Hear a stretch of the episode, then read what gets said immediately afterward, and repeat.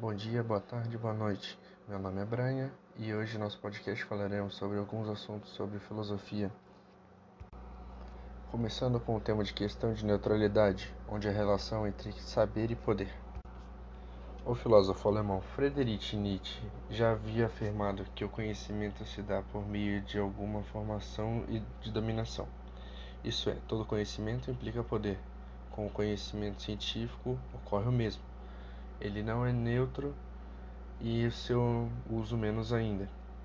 A produção científica insere-se no conjunto dos interesses da sociedade e frequentemente é direcionada por verbas e financiamentos vinculados aos objetivos de grupos de que excedem o poder social. Como exemplo, temos a questão da, das câmaras de gás, que eram usadas na Segunda Guerra Mundial, onde o conhecimento dos cientistas foi usado com interesse político pelo poder do Partido Nazista contra seus inimigos. Agora falaremos sobre a crítica da ciência.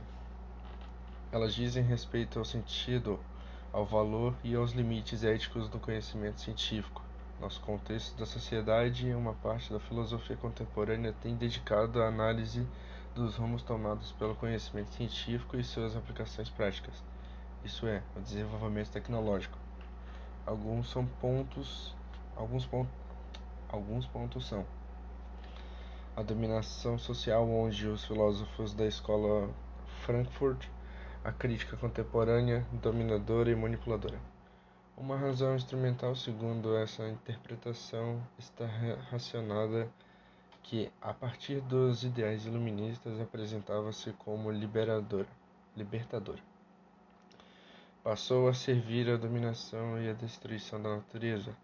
A vida dos indivíduos também foi submetida a me mecanismos de racionalização, com a especialização do trabalho das indústrias, que se apresentou como ciência, como científica, isso é, neutra desinteressada, mas nem sempre foi assim o papel da ciência e da tecnologia no mundo atual.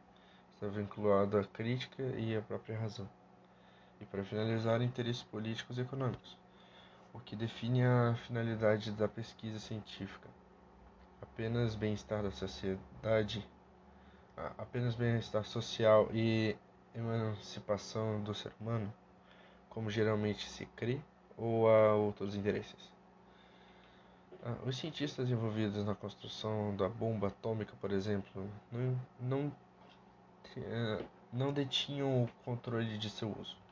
O físico estadunidense Julius Robert Oppenheimer, diretor do Centro de Pesquisas Nucleares de Los, Alam Los Alamos, durante parte dos trabalhos relativos a tal projeto, redigiu uma declaração na qual relevou, revelou o desconhecimento sobre o uso previsto para sua pesquisa.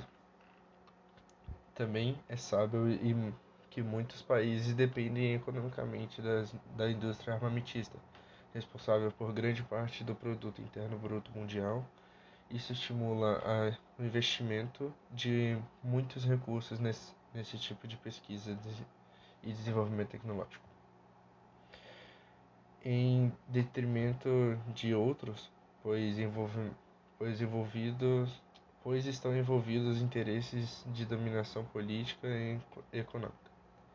Um dos exemplos atuais onde a ciência é usada como inter, interesse político são os países Estados Unidos da América, a Rússia, Coreia do Norte, que constantemente investem em sua indústria armamentista mostrando demonstrações de novas bombas para mostrar quem tem mais poder.